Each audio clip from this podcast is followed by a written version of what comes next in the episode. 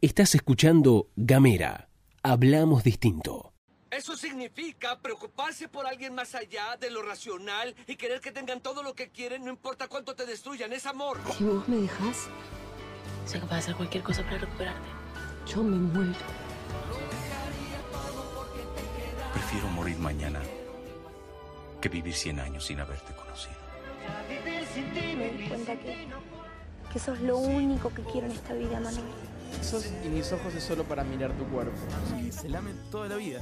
Se lame toda la vida, toda, toda la vida. Por fin vas a ser mía. Mía con Gucci. Sí, sí, celosa, sí, pliquiti, rabia, furia, ganas de encerrarte bajo siete candados. Celoso, ¿me puedes entender? Sí, sí, está muy bien. que-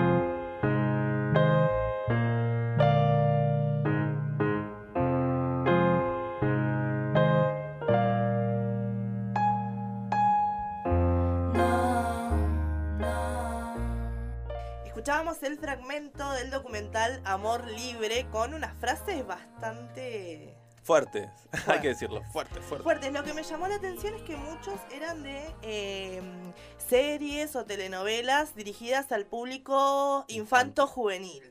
Como Floricienta, había alguno de Rebelde Way, me parece. No conozco tantos programas de esa época, pero sí. Sí, bueno. Me llamó la atención el de Floricienta. El de Floricienta Claro, como que, que la querían cerrar bajo siete llaves porque estaba celoso. Mm, qué fuerte. Qué fuerte. ¿Qué pensás, Maxi? Y ahora que uno lo ve a distancia, porque esas cosas eh, las veía uno cuando era más chico, eh, chiquititas, todas esas series, eh, Chris Morena, eh, la franquicia de Chris Morena, etcétera, Rebelde Way. Todas esas eh, frases quizás que, que en realidad lo que está haciendo la novela es reproducir lo que la sociedad también construye. Entonces es peligroso, digamos, en el sentido de que... eh, Sí, pero hay que hacerse cargo. así. Hay que hacerse cargo de que un producto artístico o no eh, lleva con, conlleva una marca, un signo de la época y hay que, por ejemplo, abrirlo, hacerle preguntas, deconstruirlo, de alguna manera eh, no reproducirlo tal cual lo que está sucediendo porque y decir, bueno, la sociedad me crió así o yo soy lo que el mundo hizo de mí, sino hay que hacerse cargo sobre todo con Cris Morena y todas estas series de paquetes. Me acuerdo mi sobrina veía uno de Patito Feo y yo lo veía de grande y decía, "En terrible, cómo hay bullying, hay... Bueno, no estaba de moda bullying, pero sí veía un abuso de poder, una opresión tremenda. Y cómo mi sobrinita normalizaba todo eso a través de la serie.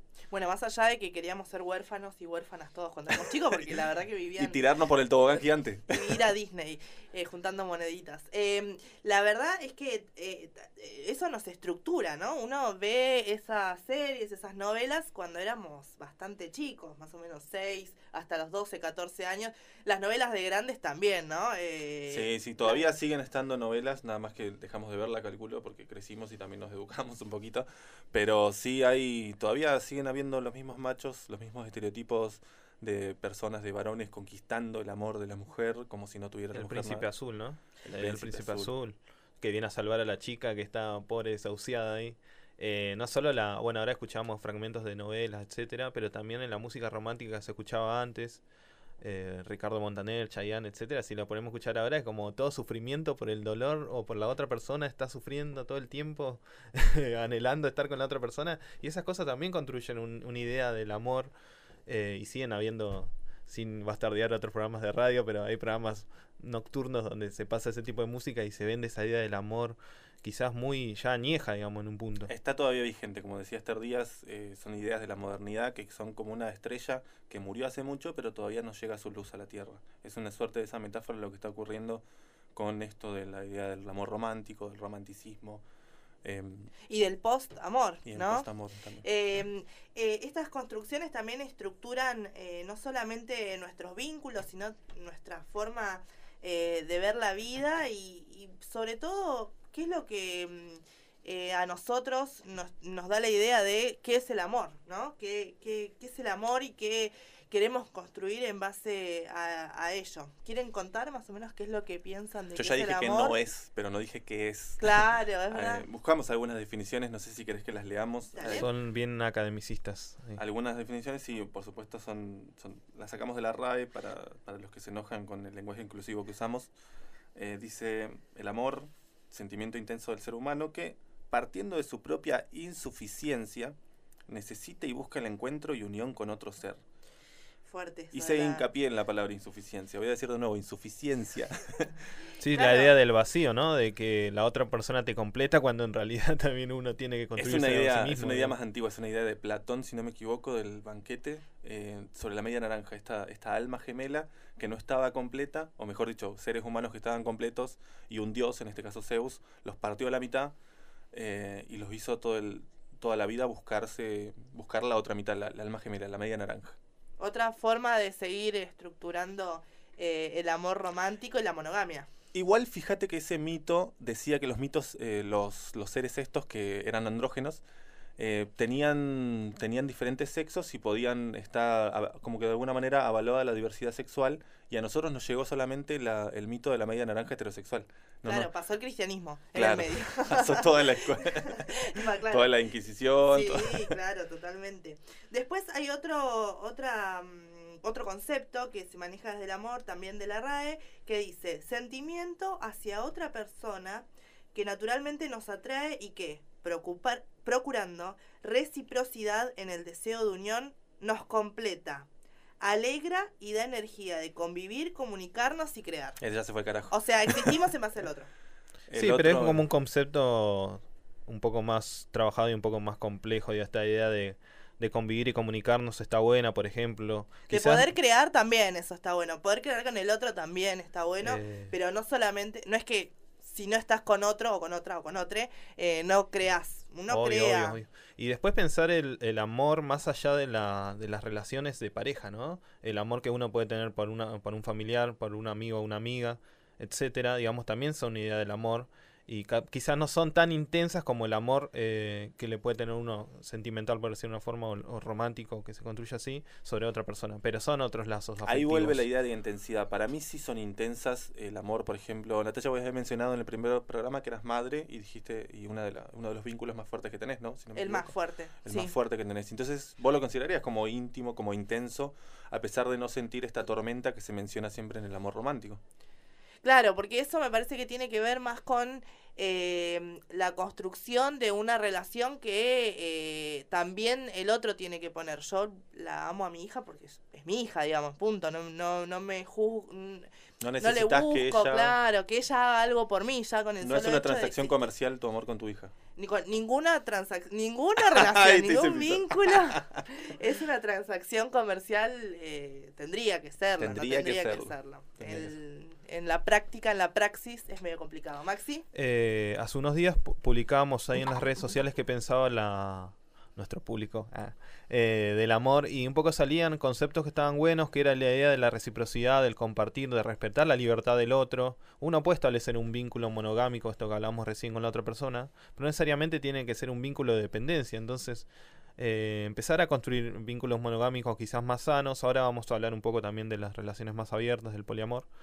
pero digo, podemos empezar a, dentro de la monogamia, de construirlo y empezar a construir algo nuevo, ¿no? Esto de la reciprocidad que decía recién, la libertad, la bueno, el hecho de compartir, convivir. Sí, tal cual. Eh, se está girando incluso de esto, desde los discursos, eh, por lo menos los discursos sociales, se está girando sobre esta dependencia emocional hacia una suerte de independencia emocional. Yo preferiría más, y bueno, igual lo digo desde mi lugar como persona con una pareja estable, casada, heteronormativa, pero preferiría más una interdependencia, donde vos eh, sí dependés del otro, pero el otro también depende de vos y construyen algo juntos, ¿no? Esto es una, una suerte de convivir en comunidad con el otro, no necesariamente con tu pareja, sino con todos. Esto de, sabemos que estamos acá, necesitamos del otro, no es que nadie está solo en la vida y puede irse a vivir solo, que de hecho muchas personas lo hacen, pero partiendo del punto de que necesitamos del otro. Por eso, yo planteo quizás una idea, creo que es, no me equivoco, viene de la psicología, esta interdependencia con el otro. Yo dependo del otro, pero el otro también depende de mí. No, es, no, les, no tiene todo el poder de la relación. Y con los que nos rodean, obviamente, también. Esta cuestión de depender también tiene que ver, me- se me hace la imagen, ¿no? De una persona que está cayendo y que uno lo, la agarra con la mano. Esa es la imagen que... Mirá, qué imagen. Sí, qué imagen, fuerte. Eh, la idea es también, me parece a mí, ¿no? Poder crear, poder construir solos, solas, soles, eh, cada uno en su, en su individualidad y poder verse reflejado en el otro y ver qué compartimos y qué no. Yo no, no estoy de acuerdo tanto con, con la dependencia. Obviamente construí vínculos eh, en base en base a esa, ese pensamiento o esa esa forma de ver el vínculo, pero eh, me parece que hay que empezar a despegarse un poco de estos términos de depender del otro, ¿no? De, de estar siempre pendiente del Sí, otro. no, esa es una. Bueno, la idea obsesiva que planteamos en, el en la parte anterior, esto de depender del otro, es totalmente tóxico, obviamente. Yo me lo relaciono más con la naturaleza, esto de una, una suerte de ecosistema equilibrado eh, donde cada ser depende del otro en el, en, el, en el punto en que está en el mismo ecosistema, la misma biosfera, por decirlo así. No en el punto de que... Muy biologicista. ¿Qué me pasó? claro. Pro vida. ¿Qué me pasó? ¿Por qué Freud? No, no, no, no. Em, pero en ese sentido, no depender eh, en un sentido de obsesivo, sino construir con el otro. Construir una vida, construir una sociedad con el otro, porque si no me parece que también caemos en la individualización, en la libertad como, como, el- como soledad y nos olvidamos que el otro también existe y lo necesitamos para, para construirnos, para ser mejores, para aumentarnos también. Sí, ¿Y qué piensan sobre bueno las nuevas relaciones que empezaron a aparecer con, con este nuevo siglo? En realidad, bueno, ya viene con fines del, del siglo pasado, ya se empieza a hablar de relaciones más abiertas, del amor libre, del poliamor, bueno, de los swingers, los famosos swingers. ¿Cuándo, ¿Cuándo comienza más o menos la, en los Y por ahí la 60? revolución sexual del De la 60. revolución eh, eh, no, la revolución francesa, mío re lejos. El mayo No francés. ¿Por qué no? Seguro que había, pero Era no. muy vanguardista. Eh, no, del mayo Bueno, francés empezó a surgir ojo, lo de Simón de. Beauvoir, la relación que tenía Simón de Beauvoir con Sartre era una relación eh, libre, entonces ellos empezaron a poner en debate esas cosas, si bien hubo otras eh, mujeres eh, filósofas eh, anarquistas que también planteaban esa idea. Eh, hoy en día se está discutiendo más porque hay mucha gente que entra en crisis con esta idea de la, de la monogamia y la dependencia, ¿no? O incluso de, de esta, la cuestión tradicional, que se ha puesto en jaque, digamos, un montón de, de valores de la modernidad eh, en este nuevo siglo, digamos. Sí. Estaba el amor como norma y alguien dijo por qué. ¿No? ¿O por qué tiene que ser así? ¿Por qué este mismo modelo de familia, este mismo modelo de pareja tiene que ser para todos si a mí no me funciona? Si a mí no me funciona, a mí yo no quiero, no es lo que deseo, no, no es lo que me, me hace feliz. ¿Por qué? Claro, y también eh, con estas nuevas formas de, de relacionarse, de vincularnos, también está esta cuestión de la responsabilidad sexoafectiva. Que, Palabrota. Es Palabrota, gran palabra. Y que me parece que tiene como. Es muy subjetiva la, la forma de, de poder eh, establecer. mm, Eh, Responsabilidad es. socioafectiva, ¿crees eh, más o menos definirlo así? a- Claro, es que en base a qué. ¿En base a qué? Sí. Claro, ¿a qué vínculo, no? Porque está eh, muchas veces, eh, y, y esta cuestión de las nuevas tecnologías, retomando con el episodio anterior, hay muchas cosas que son como muy instantáneas, muy de la hora, muy eh, sin ningún, sin mucho compromiso, eh, no somos nada. ¿no? Superficiales, quizás Sí, un poquito. superficial. Sí, o esta forma, esto de no querer poner etiquetas, ¿no? De no somos novios, pero tampoco somos amigos porque tenemos eh, sexo. Eh, entonces, que- Habría que analizar desde el aspecto de, bueno, no ponerle etiquetas, también está bueno liberarnos un poco de esto de la modernidad de clasificar todo, ¿viste? Vos sos Claro. mi mejor amigo, vos sos mi segundo mejor amigo, vos sos de esto, vos sos del otro. Esto de la modernidad que clasificaba todo ser vivo y toda relación, pero tampoco en el hecho de no generar intimidad con el otro. Para mí, yo, y sobre todo las relaciones de amor y sobre todo las relaciones sexoafectivas, desde mi punto de vista las construyo desde una intimidad más profunda que quizás la que tengo con otros, con otros amigos, con otros seres. Una, una intimidad que quizás con estos vínculos tan superficiales como mencionabas, o vínculos que pueden ser superficiales, no digo que tengan que ser todos así, eh, quizás no se llega a alcanzar si no se supera la barrera de dejar, eh, de desnudarse un poquito el alma. Yo creo que esto que decís vos es interesante, digamos, en, vos elegís ese camino, ¿no? Yo lo elijo, por supuesto. Vos no es elegís algo- ese camino, digamos, esto que decíamos antes. La idea es que haya alternativas y que uno pueda sentirse cómodo con la elección que uno quiere hacer y el vínculo que uno quiere relacionarse. Yo lo que problematizo que ahí en, en esto de las relaciones abiertas y el poliamor y esto de la responsabilidad sexoafectiva, que también es una construcción, no es que vos decís, bueno, voy a tener una relación libre y ya está. Porque uno se tiene que sacar encima un montón de peso que viene trayendo históricamente de su constitución Sí, como sujeto, que no es tan fácil. Entonces, eh, quizás porque naturalmente o socialmente quizás eh, nosotros nos criamos en la idea de los celos, entonces por ahí, no sé, te, empezás, te empiezan a pasar cosas con esa persona, que te vinculás libremente y ahí entra en juego la responsabilidad sexoafectiva que tenemos con esa persona. Entonces, saber hasta qué punto y ser sinceros con la otra persona y ser recíprocos a la hora de, de poder eh, decir lo que sentimos en- en- entre nosotros, digamos. Me parece que acá la clave es la empatía. Mm, Poder ponerse en los zapatos de, del otro, en las zapatillas o en los borcegos, lo que quieran. Eh, ¿Las em, botas? No. Las botas también y en los tacos. Eh, me parece que em, esto de no hacer mal al otro, ¿no? De poder hablarlo al otro, al otro, al otro. Eh, otro. Eh, hablar qué es, qué es, cuál es el vínculo que, que queremos llevar a cabo, cuáles son... eh, lo hablaba ayer con mi psicóloga, eh, esto de las estructuras, ¿no? De hay una estructura em, impuesta, digo, pero queremos salir de ahí. ¿Qué hacemos? ¿No tenemos estructuras o hay otras estructuras? ¿Qué Y podemos, es- es- podemos construirlas, podemos cuestionarlas. De hecho, con mi pareja las cuestionamos eh, desde que nos conocimos. Em, Teníamos un proyecto en común y creo que eso fue lo que nos fue uniendo, un proyecto de familia, los dos pensábamos por ahí lo mismo y a los dos nos satisfacía esa, esa ideal o, esa, o ese proyecto en común, ¿no? Obviamente.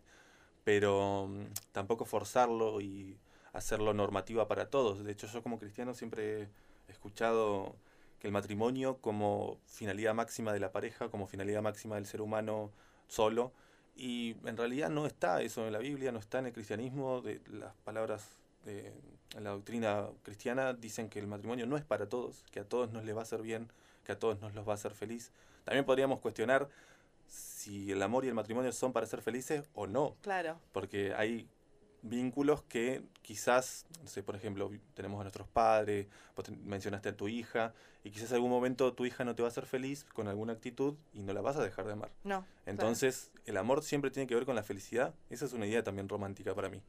Sí, el matrimonio como una institución, ¿no? Es algo que nos impusieron desde chicos. Yo, en particular, no elijo, no elegí o elijo en el futuro no casarme. eh, y si la otra persona que comparte conmigo, en, en un caso, sí decide, bueno, eso se, se discute y no se impone. Ese es el Claro. tema, que se pueda comunicar y se pueda, bueno, llegar a un, debate. una- Bueno, no nos casamos por iglesia o nos casamos por civil. ah. claro, esa, el- el- la negociación es casarse por civil. Eh, así que eso, me parece interesante de poder debatir algo de los... eh, leía un poco de la Asociación de Amor Libre Argentina, que es un encuentro que se hace en Buenos Aires. Se juntan en un bar cada 15 días y hacen eventos y se encuentran personas que comparten ese pensamiento. Eh, y bueno, tienen una página, pueden buscar Amor Libre Argentina y ellos plantean una serie de factores de por qué eligen el amor libre. Y algo lo interesante es que también se puede plantear la monogamia, es el, el respeto eh, por la libertad de sentir de la otra persona. Digamos, en los amor, en las parejas tradicionales generalmente se condiciona el pensamiento también. Vos, por ejemplo, no, tenés que sen- eh, vos podés sentir amor por mí nomás. Pues sos, mi- sos O mi pareja. física. Claro. Y no puedes sentir deseo por otra persona. Entonces, como que te sentís culpable o caes en la, en la idea de la culpa por sentir deseo por otra persona. ¿Por Sin qué? caer en el, quizás en el acto concreto de, de- La de- infidelidad, la entre comillas. entre comillas. ¿Por qué crees que pasa eso de no poder, esa, esa norma impuesta de exclusividad? Y porque es una, esto que hablamos de lo implícito, ¿no? Hay una cuestión implícita que uno se pone en pareja y ya hay ciertas reglas dentro de la pareja que no vienen en un papel y te dice son las reglas, sino que vos lo mamaste de, de tus viejos, lo mamaste de, de- de tus Cultura. amigos, etcétera. Entonces eh, hay cosas implícitas que, eh, que a mí me hacen mucho ruido. Entonces lo implícito, lo normal a mí me hace mucho ruido, digamos. De no poder de- de- desnaturalizar esos valores, digamos, que se imponen. Para que nos siga haciendo un poco más de ruido, vamos a escuchar un fragmento de Dari- Darío Stanriver, este filósofo, ay, es muy difícil Es el muy apellido. difícil, Darío. Darío Z más fácil. Darío Z, eh, sobre el post-amor.